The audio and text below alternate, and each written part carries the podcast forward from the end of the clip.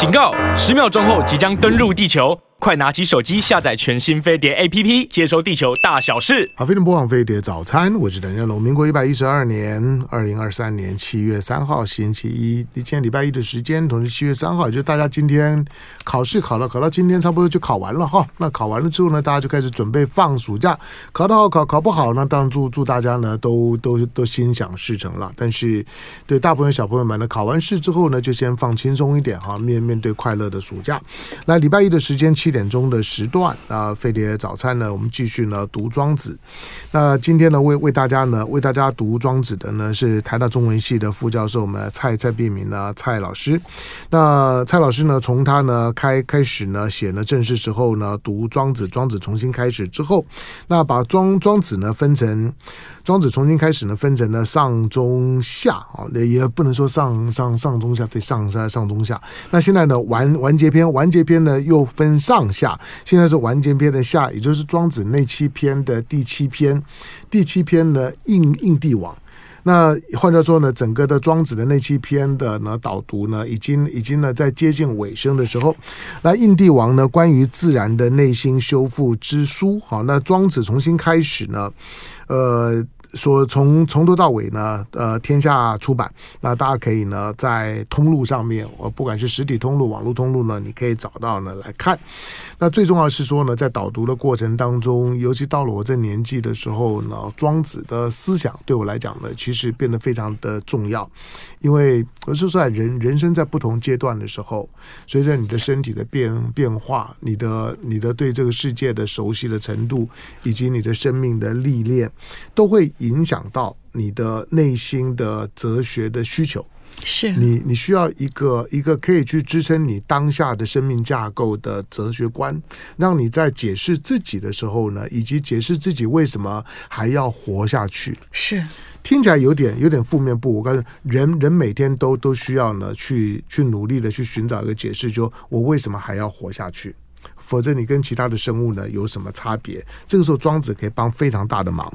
好了，今天呢在我们现场的蔡明明老师，呃，向龙哥好，各位听众朋友好。来，今天我们要要要读的是《请问为天下》，对不对？对，刚好是跟现在我们的环境，嗯、我们很关怀的很多外在世界的问题。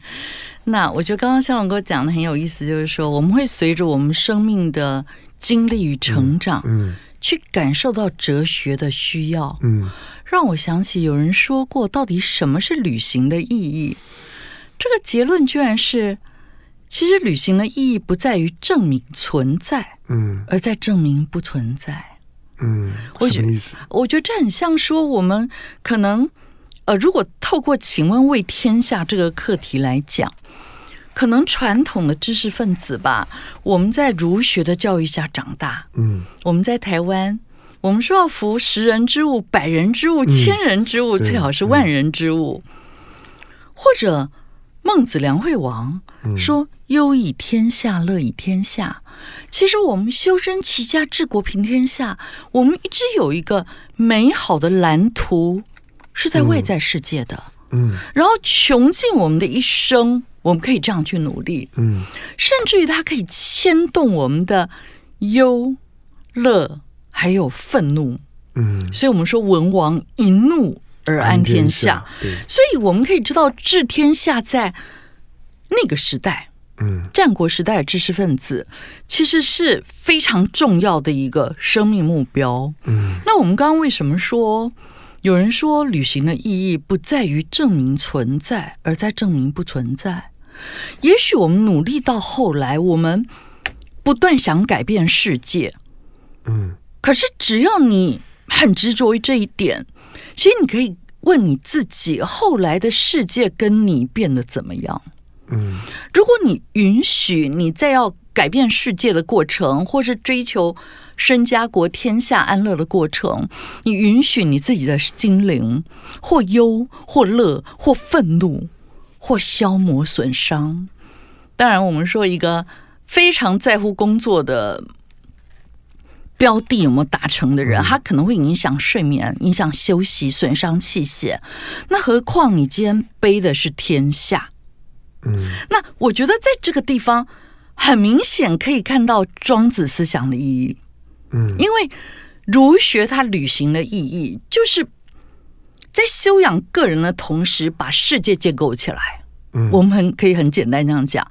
可是庄学的意义是在建构世界的同时，不断的壮大我们的内心。那你会发现标的不同。对，就说，甚至于当这个儒学讲“忧以天下，乐以天下，文王一怒而安天下”，嗯，这时候庄子说：“哀乐不入于胸次，心如死灰。嗯”你就知道。然后庄子又把自视其心，我们之前在人间世谈的，看得比侍奉君王、治理天下还要重要。嗯，所以这个时候旅行的意义变成什么？你一样会经过不同的山川物候、寒热暖凉。嗯，但是你是希望经由旅途、外在世界气候这么多的不同，让你的心。变得更强壮，嗯，所以你就发现，他因为在意不同，重点不同，所以就逃住了在乱世里不同的人。其实我们今天讲的是治天下，我们一样可以把它摆在可能不管天下是治是乱，就我接触到了我的朋友学生，很多人也是会在情感的路上被搞得行销骨毁，嗯。可是呢，是你的标的摆在爱情。如果你一开始，所以哦，我现在就有个主张，就说你今天如果要谈恋爱，嗯，你真的先要把一个人的恋爱趁早谈好。什么叫一个人恋爱？嗯，就是你先学会疼爱自己，为自己的心灵付出，为自己的身体去锻炼，然后。这样你才可能把两个人的爱情谈好，因为当我们在两个人之间，或者是我们在治天下的没落里面，其实我们需要的心身能量都远大于我们只要照顾好自己的能量。所以我觉得庄子这个返本全真的思想，其实在一个乱世里，它真的会显得特别的重要。嗯，好的。当我在在。在读《印帝王》的时候，对，在春秋战国时代的思想家都有一种的不约而同的大愿。那个那个大愿呢，总总总是觉得能够为一个听起来很抽象的天下众生，能做点什么。其实，其实不同的思想家都在做做这件事事情，都都想要解解众生倒悬之苦。对。好，因此我不晓，就我我觉得，我觉得今天全世界不理解中国人或者中国文化，总是以为说中国人呢有很大的野心、企图心，想要称王称霸。不管怎怎么解释呢，都很困难，是因为在我们的思想训练里面呢、啊，都有一种觉得，觉得作为作为一个作为一个。男男人，或者说呢，作为一个有企图心的人，都应该呢把天下国家放在放在这自己很核心的目标，从大我再回溯到小我。可是，当我们从小在读，就是说为为天为天地立心，为生民立命，为往圣继绝学，为万世开太平。哦，对不起，我我我我我我可以问问一下，这你不觉得这个把它搞得很沉重吗？嗯，我觉得您念到这句的时候，我特别有感，嗯，因为我记得我那时候我念国中，嗯，然后有一次作文比赛。我就是引了张载西明这段话，可是你知道吗？我觉得我有点，我不太想用“洗脑”这个词汇，我被儒家洗脑了。也许我们从小学，我们的教室里左右的窗棱上挂的不就是“风声雨声读书声，声声入耳”？家是国事天下事事关系。哦，这让这让这让那个那个时代的年轻人在读书的时候都好沉重啊。对，可是你知道，我第一次读到张载西明那段话，其实我是含泪的。我觉得很了不起，我也同意啊。我们要当这样的人，我也同意啊。我我我就我就说，我说这个世界上面是不是只有我们的这个文化圈子里面，我们会读到这种东西的时候，不但不觉得是一种的巨大的负担，就是我承受不了。我、啊、我我为什么要承受这么多呢？我只想要想要，我不可以轻松一点吗？嗯，然后比较比较自在一点，随波逐逐逐流，今天今天生，明天死，让自己轻松一点，不要承载这么大的使命，不可以吗？我觉得，如果您有这想法的话，你听到接下来当这个，嗯，我们说天根。遇到无名人嘛，那天哥就问说：“我要怎么样为天下？”那我想，向荣哥，您听到无名人的回答，你一定很过瘾。嗯，他说：“去滚，嗯，如鄙人也，你这俗人啊，嗯、何问之不欲也？这个欲就是吃饱饱足。哎、嗯，你这人问不腻啊，你整天只想治天下。嗯、那其实我不知道，我自己可能也是因为一个得癌症的经历。”可能得癌症之前，我非常执着于我的教学，嗯，我的研究，嗯，我出的考卷，我教的每一届每一个学生，嗯。可是，其实你以为你是一片好心，可是当你把你的在意都摆在外面的时候，而折损。我那时候一个礼拜大概有三四天只睡不到三小时，出考卷，啊，就是你什么都想要做很好。所以你花的时间会非常多，因为好是无穷尽的嘛。嗯，你可以就算你一个礼拜前准备好了，你这几天看看又觉得可以更好。嗯，那你最后就折损自己的身体。可是我就发现，等我一场病回来，我知道命还是要保住，才能做其他。所以我可能就会优先安排我的睡眠时间，我的三餐。嗯，我今天来的路上，你在想我明天要吃什么？不是我今天要吃什么。或者我的体育活动，我这个礼拜哪些时间要空出来锻炼？可是我自己最讶异的是，当我做这样调整以后，我做的是一点都不用没有比以前少。嗯，那当然很庆幸我们活在这个时代。其实当代的西方医学，它也不再只是有病去医治。嗯，它开始讲究 Med 三三点零，就是。很像中国治未病的概念，传统治未病的概念。嗯、我们在还没有生病的时候，预防胜于治疗。嗯、对，我们就 把我们自己的呃所谓的立腺体的数量提升啊，质量变好啊，嗯、然后让我们的最大耗氧量、嗯、最大摄氧量不是耗氧量，最大摄氧量能够提高，因为这个都已经是科学证明，让你不要老化。嗯，然后让你维持最好的体能，不要有慢性病，一切很重要的指标。然后你就发现，有一些美国的医生现在在亚马逊霸屏嘛，有一本书叫《Outlive》，嗯，是这个 Peter Attia 的作品。它里面讲的医疗三点零，我想所有搞中医的人一看都笑了，嗯，因为他就是离开医院，因为他。在一个图表上画一个中轴，这中轴就象征你的身体健康，嗯、横轴象征你的寿命跟跨度。嗯，那一般人我们是这样的嘛？就一条曲线慢慢下来，嗯、最后下来的很急剧。嗯，但是我们可以回想，我们可能呃幼稚园、小学到二三十岁，我们青春正好的时候，是我们体能的高峰。嗯、那四五十知道会老，对，那四五十岁以后。你可能，如果你没有特别从事锻炼，嗯、你可能就慢慢滑下来。像我现在，别这样，你应该算还好的，看起来很精神。嗯、然后接下来滑的很快，嗯、可是过去的医疗传统呢？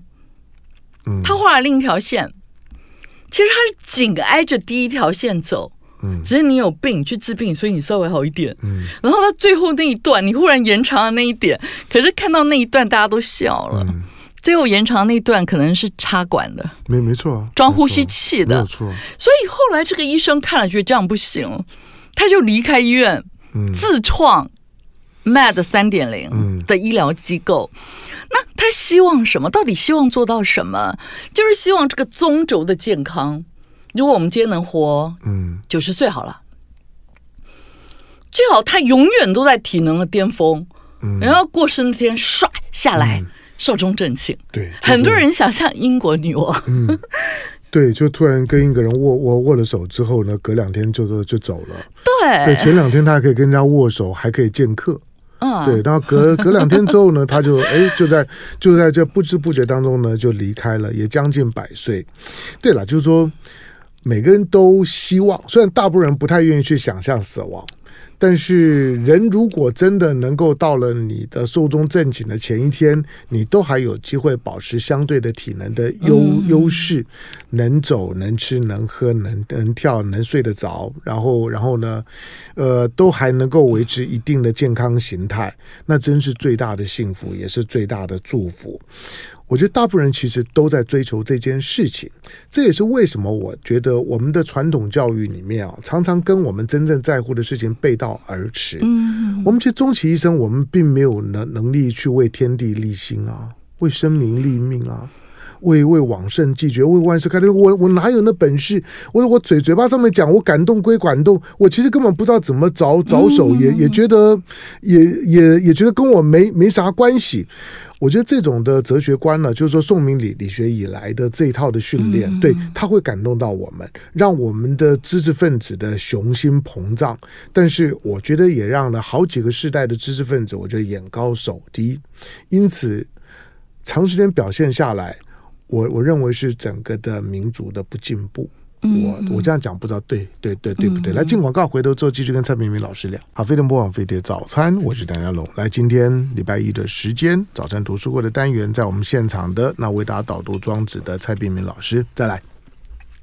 好，刚刚这个香龙哥提到，就是历代的知识分子可能也很想助心于此，可是我要说的是，刚刚这个。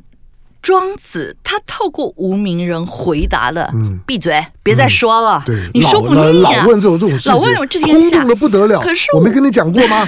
对。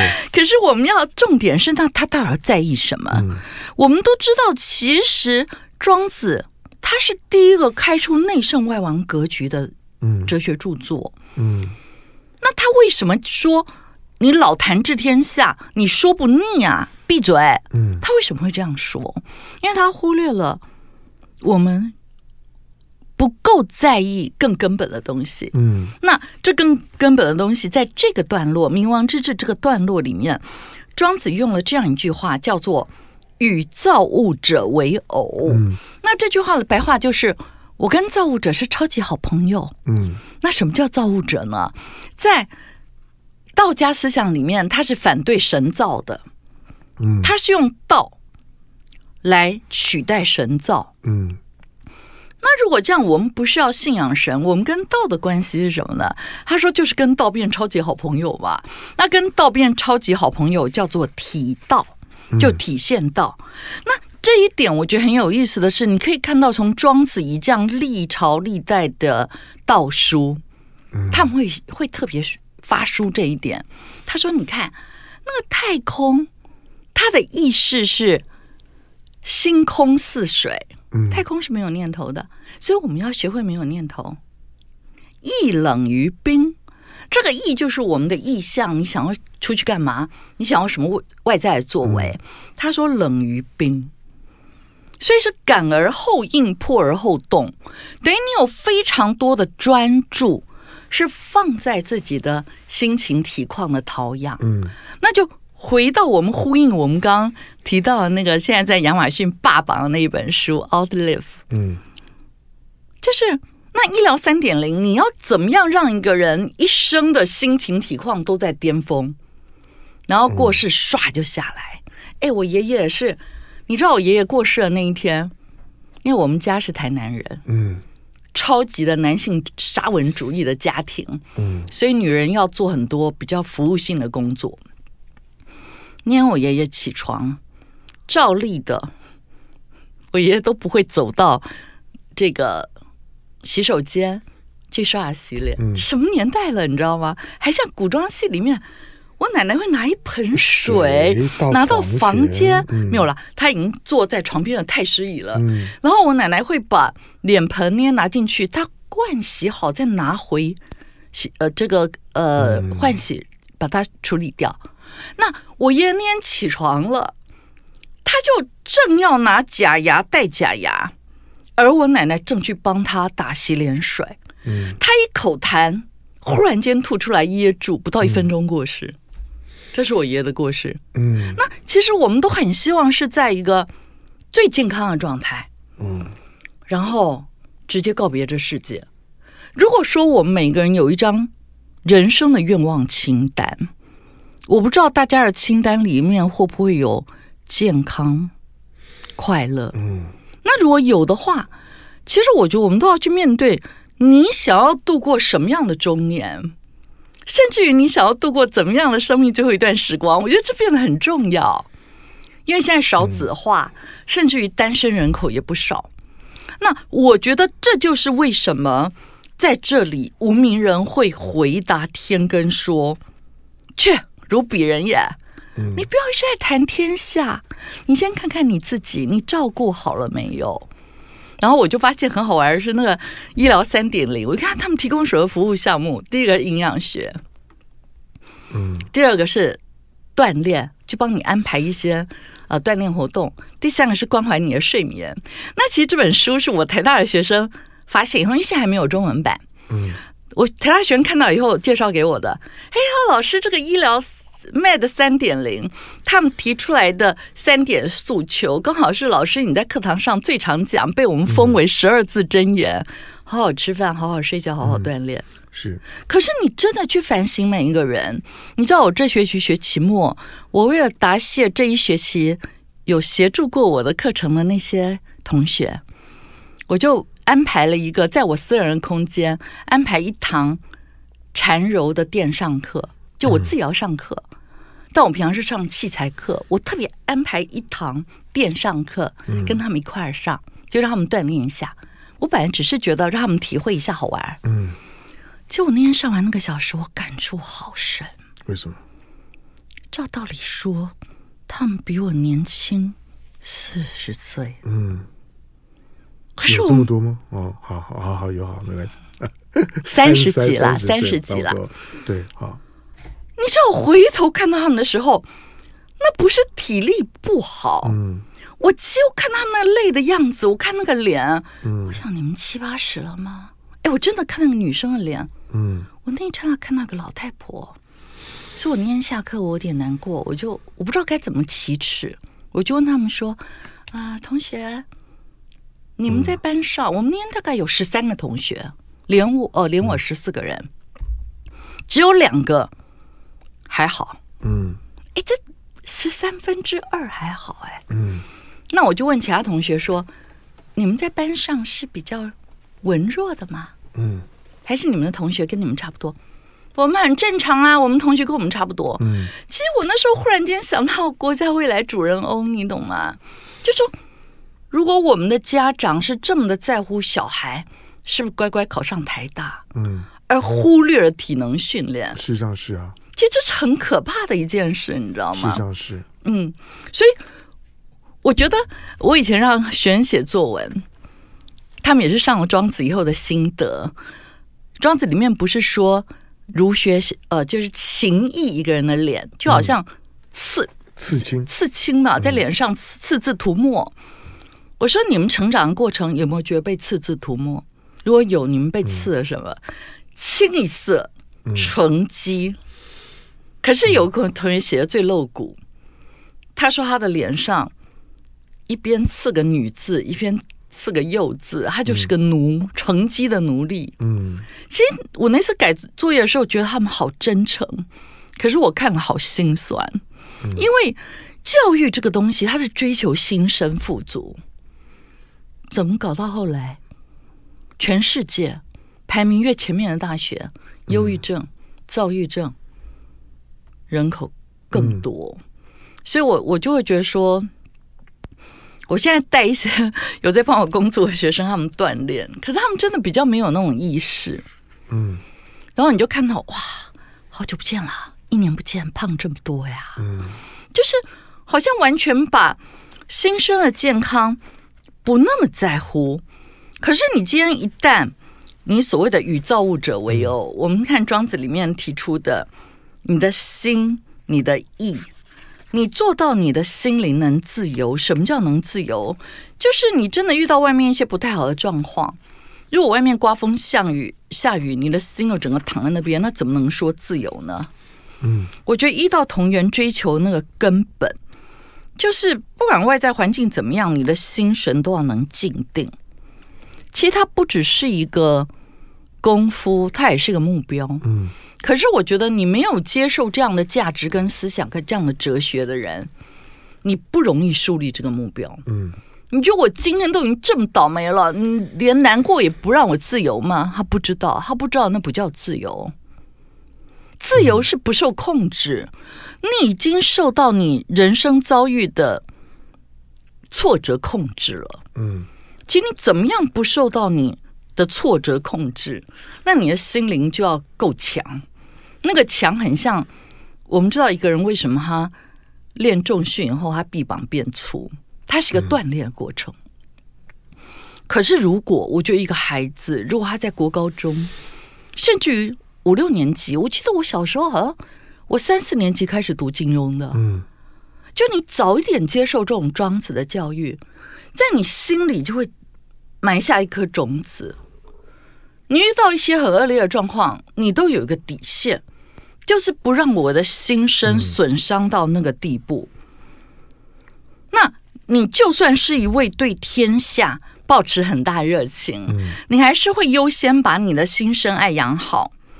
甚至于你会发现，当天下越混乱，你需要用更大的热情来照顾好你自己的心声。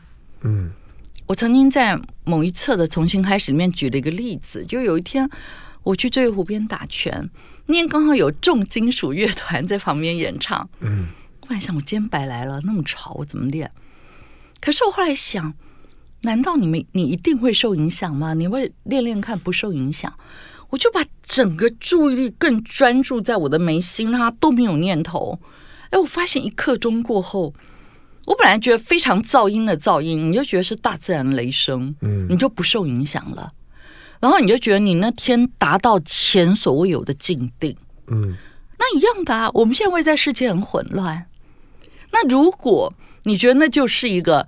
你可以让你的心更强大的机会，你要用更多的专注来照顾它。嗯，那就好像我们学医学的人，如果血不够，气血不好，我们就会吃一些补血药。嗯，那环境不好，你就要更爱养自己的气血，就这样一个概念。嗯，然后你就会发现，有一天你努力的对于外在世界的追求。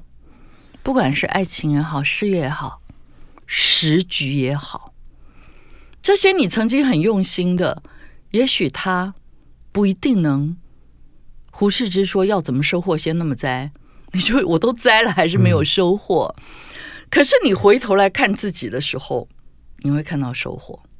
嗯、甚至于我觉得那种投资啊，我大概在前些时候吧，真的比较忙。就有一天，我就忽然间决定把我的身体锻炼的剂量翻倍。嗯，大概两天，我学生看到我就说不一样，因为马上眼睛就会比较亮，嗯，然后整个气色就比较好。嗯，所以我们刚刚讲的这段天根跟无名人的对话，其实我觉得是很有提醒的意味的，在这个艰难的时代。嗯、好，这大部分人我觉得在面对自己的人生的时候啊如果会有一些的抱怨，会有一些的不满，嗯，往往是觉得自己得到的不多，嗯，可是我觉得那真正的原因是因为大部分人不会意识到，其实自己的付出也不多，对对对，那这个这个是最麻烦，就总以为自己的付出很多，觉得我已经很怎么样，所以每每件事情，因此人最可怕的是呢，当你。当你得到，因为你运气好呢，你中乐透之后，你都会觉得那是你应应应得的，是上帝上苍对你的特别的眷顾，你一定是那几辈子修来的福福气。其实那就是几率的问题。我我我真的觉得到了这年纪的时候，我看到许多人呢，觉得自自己啊，他那那那个人他为什么那么有钱？那个人的那个人他为什么他的他为什么这么有有地位？那个人为什么这么有名？我为什么都没有？我也是一样啊。其实错不一样。就是你往往忽略的，就是其实你付出的也不多。嗯，好，这个呢是很大的困难。所以呢，大部分人呢到后来的时候呢，到了到了中晚年的时候，许多人呢都活得不快乐，是因为是因为你你认为你的机会也不多了，但你觉得你已经付出了很多，但实际上面并不是真正的误解呢，是在这一部分。来，这今天星期一的时间，来庄子呢重新开始的完结篇的下篇，印帝王关于自然的内心修复之书，作者呢蔡碧明老师在我们的现场，天下出版了。进广告，回头之后呢，继续跟蔡碧明老师聊，请蔡老师呢为大家呢导读庄子。啊，飞碟播放飞碟早餐，我是邓家龙。那今天礼拜一的时间呢，我们读庄子。现在我们读的是庄子重新开始，这是作者是蔡璧名老师。那庄子从心开始，心是内内心的心。好，那完结篇下，印帝王，也是庄子内七篇的最后一篇，印帝王。那关于自然的内心修复之书，好，我们继续请蔡老师呢为我为大家的导读。那当不管是大宗师，不管是印帝王，在寻求呢自自己的自己的内心的自由，或者是呢当内心受伤的时候的内心的修复，这其实都是人生的大课题。但是我们在我们在传统的这种嗯价值观教育之之下。我到了这年纪，我觉得我们往往知知其然，不不知其所以然，觉得觉得读了背了就就就是这个样子，比较缺少一个反刍的过程，把把这这些的哲理呢内化成呢自己的人生的可操作性的一部分。换到这些的哲理，如果在你自己的生命经验当中不具有实用性的时候，那我觉得它就就只是别人的知识而已。就是它不具备你自己可操作的实用性。好，那当我们呢遭遇到了困难的时候呢，怎么办？好，我们今天呢读的是呢，就是说呢庄庄子的那那七篇。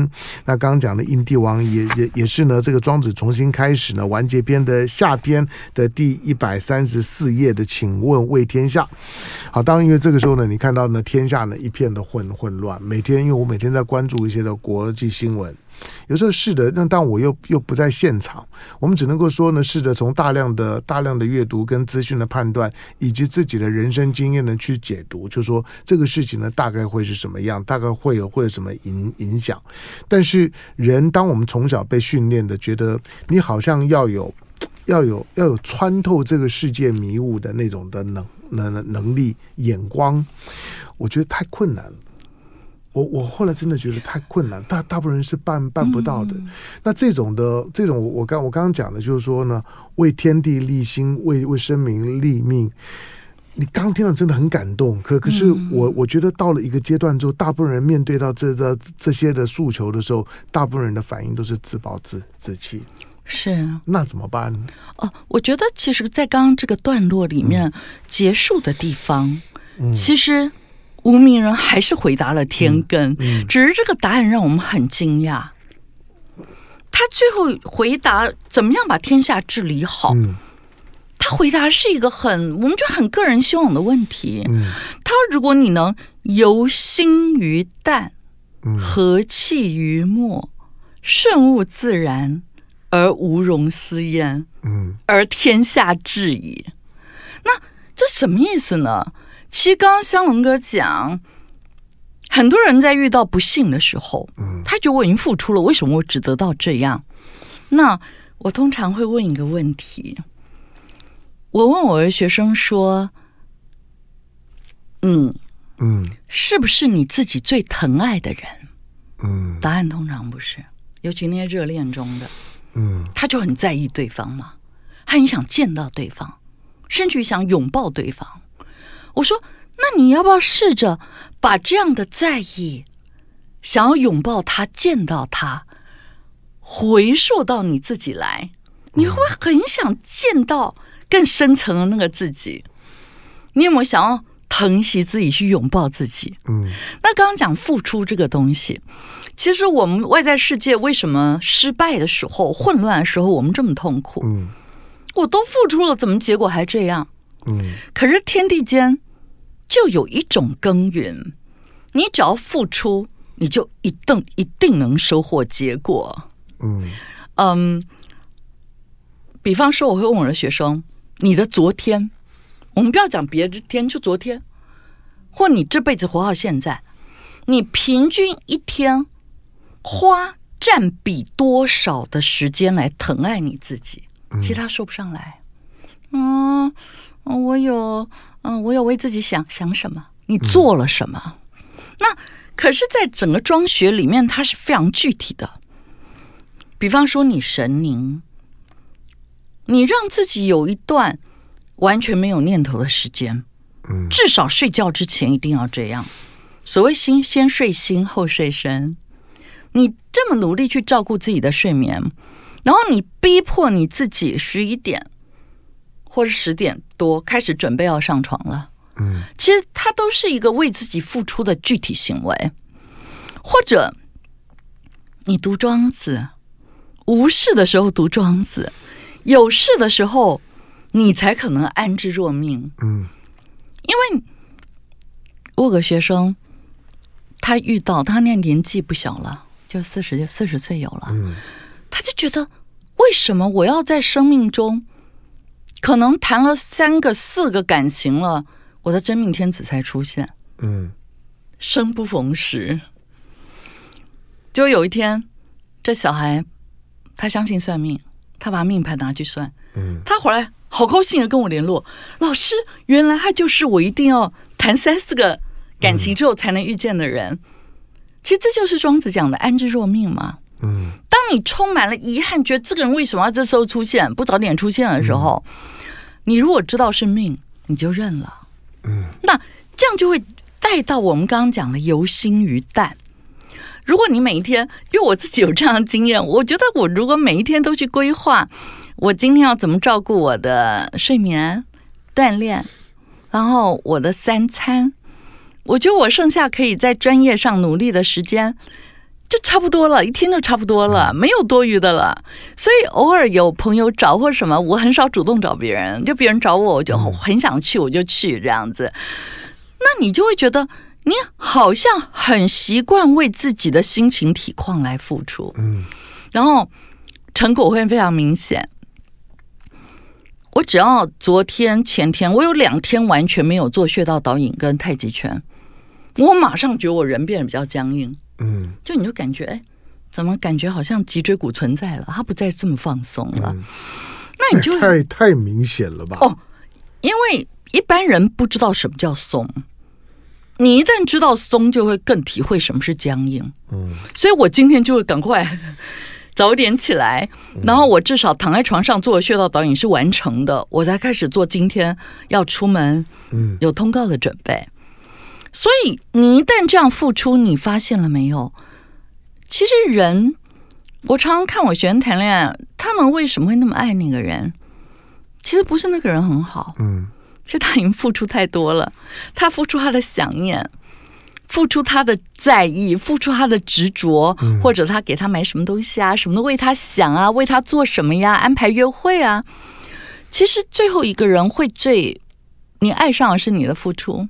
嗯，也就是你一旦付出很多，比方说我的学生里面，如果他真的过这种我觉得还挺庄子的生活，然后今天半路杀出一个感情对象，然后因为这个对象他生活习惯跟你不一样，你会变得睡得少，然后你会变得他喜欢你陪他打电动，然后不太能再去运动了，你马上会觉得不对，嗯，因为你已经。习惯爱自己了，所以你不能让自己的，你不要说心神体况了，你觉得变僵硬，你都不甘愿。嗯、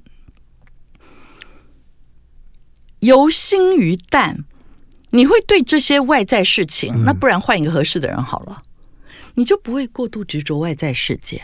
好，这个问问问蔡璧名老师，嗯，所以不管是在面对感情，嗯，或者是。面对自己平常的其他的追求，嗯，人其实是做不到无怨无悔的，对对不对？呃，做不到百分百，嗯，但做得到尽快回头。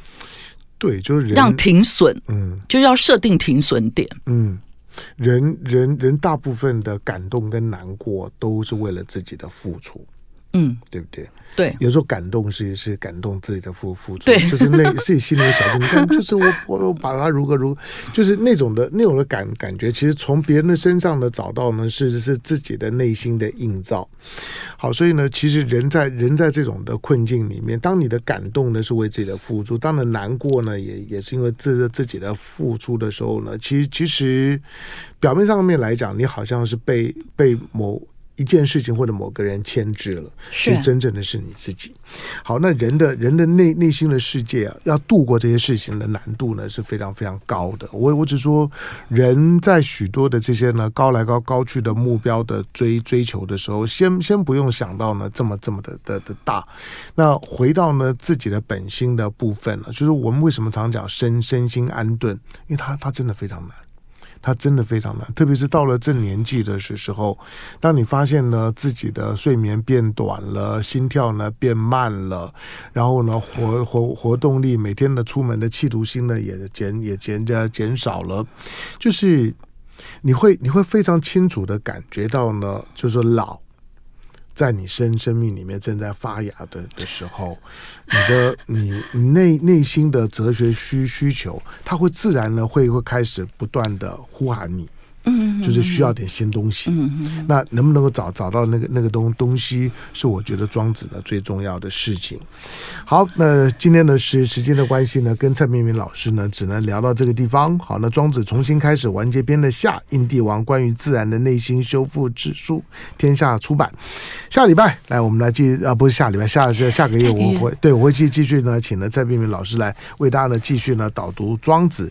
那下个月到今天到下个月之间聊干嘛？自己去找书来看，好，自己呢先先读一下。感谢今天到我们现场的蔡明明老师，谢谢向荣哥，谢谢听众朋友。